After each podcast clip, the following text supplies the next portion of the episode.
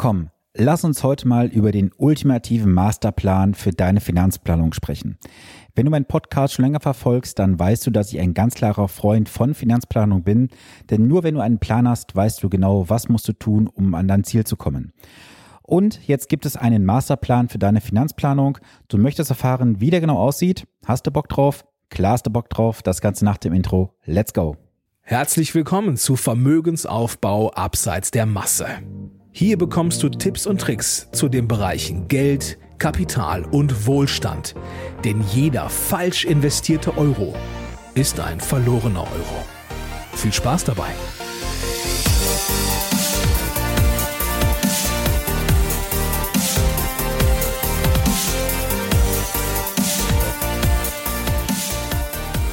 Hi, hier ist Sven, dein wirklich unabhängiger Finanzexperte, der dich in den Bereichen Vermögensaufbau, wie zum Beispiel für deinen Ruhestand, die Vermögenssicherung und die Vermögensstrukturierung begleitet.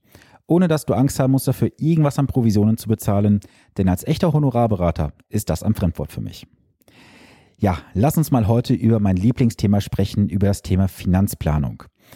Ich habe ja immer wieder die Feststellung machen müssen in den letzten Jahren, dass viele Menschen einfach irgendwie blind investieren, ohne überhaupt zu wissen, ob das Ganze zu ihren Zielen passt und auf die Ziele einzahlt. Du solltest bei einer Finanzplanung halt immer wissen, zahlt das Ganze, was du machst, auf dein Ziel ein oder entfernt es sich von deinem Ziel? Und natürlich solltest du auch ganz genau überprüfen, passt das überhaupt zu deinen Risikoneigungen, worein du investierst. Doch lass uns mal ganz zu Beginn darüber sprechen, gibt es überhaupt einen Masterplan für die Finanzplanung? Ich sage dir ganz klar, Nein.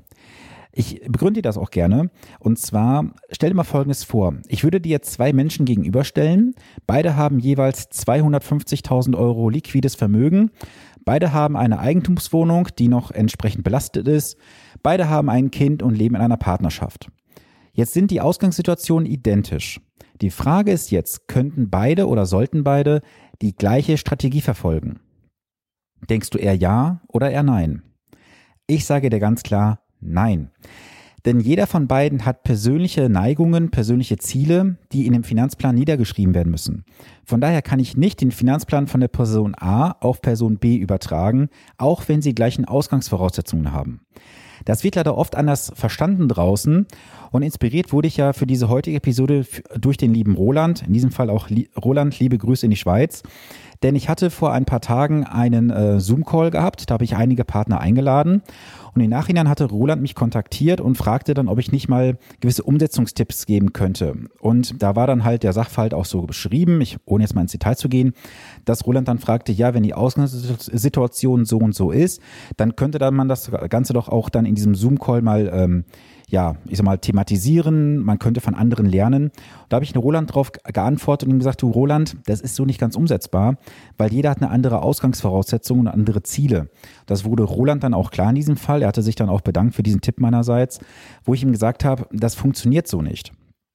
Und lass uns mal darüber sprechen, ob es überhaupt eine Abkürzung für die Finanzplanung gibt. Ja, es gibt Abkürzungen. Die Abkürzungen sind aber jetzt nicht vielleicht in dem Sinne gemeint, so wie du es vielleicht verstehst, dass man jetzt hier so einen Quick-Tipp mal eben raushaut, denn es gibt nicht den ultimativen Masterplan. Das sage ich gleich von vornherein. Du kannst eine Abkürzung nutzen und zwar ist das ein unabhängiger Berater. Du solltest dir wirklich einen unabhängigen Berater suchen aus zwei Gründen. Erstens, nur ein unabhängiger Berater, den du tatsächlich bezahlst, kann mit dir an deinen finanziellen Zielen arbeiten, ohne dass er von irgendwelchen äußeren Faktoren beeinflusst wird, wie zum Beispiel einer Provision. Das ist ganz wichtig für dich. Du musst dir einfach vor Augen führen, dass ein Berater, schräger Verkäufer, der von einem Produktanbieter bezahlt wird oder nur ein ausgeschränktes Potpourri hat an Möglichkeiten, dich nicht in allen Bereichen komplett unterstützen kann. Denn es ist natürlich vollkommen klar, dass jemand, der auf Provision arbeitet, das ist jetzt meine Sichtweise, meine persönliche Sichtweise, kann dich nicht unabhängig beraten. Das funktioniert einfach nicht. Und ich gebe dir dieses Beispiel auch gerne nochmal wieder, was ich vielleicht schon hier und da mal erwähnt habe. Ein Steuerberater, der vom Finanzamt bezahlt wird, dort würdest du auch nicht hingehen. Einen Rechtsanwalt, der vom Staatsanwalt bezahlt wird, dort würdest du dich auch gerne oder ungerne verteidigen lassen. Das sind einfache Beispiele aus der Praxis, wo du adaptieren kannst, warum du deinen Berater, deinen Verteidiger selber bezahlen solltest. Das solltest du bitte auch bei der Finanzplanung so machen. Wenn du eine Finanzplanung machen lässt, dann ist wichtig, dass du dafür immer bezahlst. Und da gibt es diesen schönen Spruch, keine Lösung ohne Preis. du solltest immer, immer, immer, immer, ich betone das hier wirklich dreifach, für die Finanzplanung bezahlen. Wichtig dabei, dass der Berater im Nachhinein nicht an den Produkten verdient. Das kannst du halt in diesem Fall nur darstellen und sicherstellen durch einen echten Honorarberater. Denn ein Provisionsberater kann dir hier, meine Sichtweise, keine 100% unabhängige Meinung liefern. Das funktioniert einfach nicht, weil immer irgendwo das kleine Beigeschmäckle ist, er möchte ja irgendwas an den Produkten, an der Umsetzung am Ende auch verdienen. Und welchen Wert haben denn diese ganzen heißen Tipps, die du draußen bekommst, von Freunden, aus dem Sportverein und so weiter? Und ganz wichtig auch von den Medien. Diese Tipps haben nichts, aber auch gar nichts auf den Hacken. Ich gebe dafür auch gerne ein Beispiel. Es gibt ja eine Zeitschrift, jetzt mal ohne den konkreten Namen zu nennen, die hat ja irgendwo so das Wort Test in ihren ähm, Namen drin. Und da gibt's ja hinten eine unzählige Latte an irgendwelchen ETFs und Fonds, die sie empfehlen. Und wenn man sich da mal anschaut, was da getestet wird, rückwirkend, dann auch die ganzen Empfehlungen, die hier und dort in gewissen Börsenmagazinen aufkommen, also aus dem letzten Jahr, man sollte jetzt im Crash aussteigen und irgendwann, wenn die Kurse steigen, wieder einsteigen. Das ist so ein fataler Bullshit, der erzählt wird. Und was macht natürlich die Masse der Menschen da draußen? Die glaubt diesen Scheiß auch noch und folgt diesen Empfehlungen. Und macht dir mal einfach Gedanken, jetzt ohne mal konkrete Zahlen zu nennen, weil ich sage, das sind Informationen, die ich jetzt auch im Podcast hier nicht frei teilen möchte, weil es wirklich sehr, sehr hochgradig wissenschaftlich basierte Zahlen sind. Das will ich jetzt, wie gesagt, gar nicht breit treten. Ähm, das bekommen meine Partner demnächst mal ähm, gezeigt. Es macht wirklich einen Unterschied von mehreren 10 oder 100.000 Euro aus, von mehreren 100.000 Euro, wenn du einfach mal dich auf einen Berater verlässt, der am Ende für dich die Finanzplanung übernimmt und dir auch diese Ziele vor Augen führt. Und du musst dir immer die Frage stellen, was ist die Konsequenz von der Konsequenz? Das ist ganz, ganz elementar wichtig. Denn du, einfaches Beispiel, was wäre die Konsequenz, wenn ich jetzt aussteige? Und was ist die Konsequenz daraus, wenn der Markt ganz schnell sich wiederholt und ich nicht dabei bin? Da entstehen dir finanzielle Nachteile.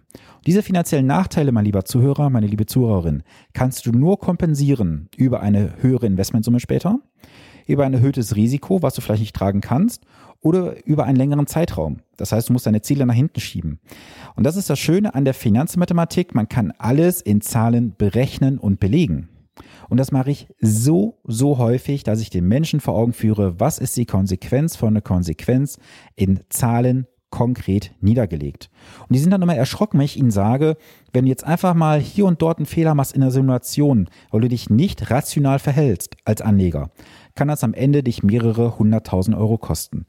Die sind dann erstaunt und fragen mich dann oft mit großen Augen, Sven, wie kann das denn sein, dass das nicht kommuniziert wird da draußen? Ganz einfach. Weil wenn du informiert bist, ein informierter Verbraucher, ist ein schlechter Verbraucher. So ist der Grundsatz in der Versicherungsbranche, so ist der Satz in der Bankenbranche und in der Finanzbranche. Ein informierter Verbraucher ist ein schlechter Verbraucher, weil man dich nicht über den Tisch ziehen kann.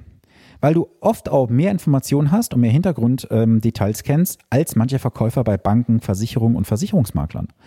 Und das musst du dir bitte vor Augen führen. Du musst dir Finanzplanung, heißt Finanzkompetenz aneignen bis zu einem gewissen Grad so dass du auch deinen Berater, der dir gegenüber sitzt, genauestens überprüfen kannst. Und ich möchte dir zum Abschluss dieser ähm, heutigen Episode nochmal so zwei Punkte mit auf den Weg geben. Erstens, warum kann es nicht funktionieren, wenn du auf, dich auf jemand verlässt, der dir heiße Tipps gibt? Ganz einfach. Wenn derjenige es wirklich drauf hätte, der dir die heißen Tipps gibt, dann müsste er keine heißen Tipps haben und diese nachgehen, denn er könnte grundsolide investieren und es gibt faktisch keine heißen Tipps. Alles, was draußen gehypt wird als heißer Tipp, so aller Penny Stock Aktien und so weiter, ist reinste Spekulation und hat nichts, aber auch gar nichts mit Investieren und vor allem planbarem Investieren zu tun. Und gerade auch nochmal so ein, so ein kurzer Einwand von meiner Seite. Du solltest dich immer darauf besinnen, dass jemand auch die Verantwortung dafür übernimmt, für das, was du machst.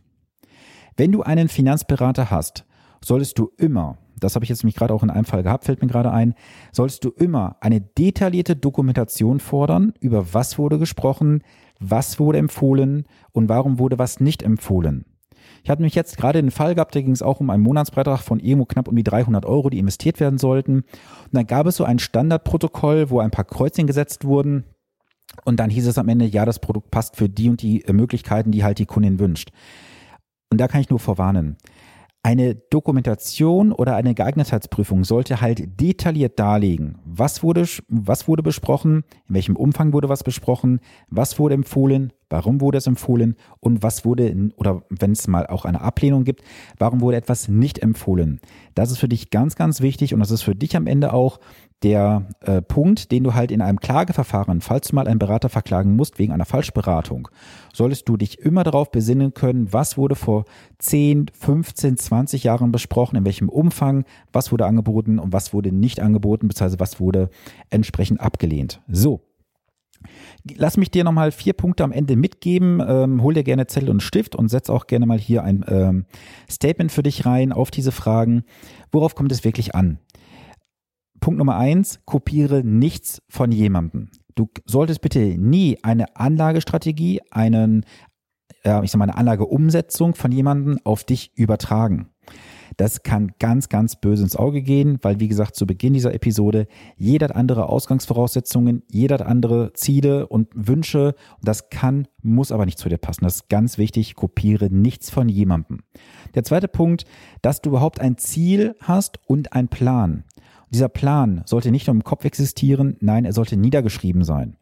Und ja, ich sag mal so, es wird auch oft draußen kein Finanzplan angeboten, weil wenn du ein informierter Verbraucher bist, das habe ich gesagt, bist du ein schlechter Verbraucher, weil man dich nicht über den Tisch ziehen kann, denn dann bist du einfach auf deiner ah ja, auf deinem Weg und kommst nicht mehr vom Kurs ab, um an ein Ziel zu kommen. Dann bist du auch ganz einfaches Futter nicht mehr für die ganzen Produktverkäufer, die dir dann alles schönreden wollen.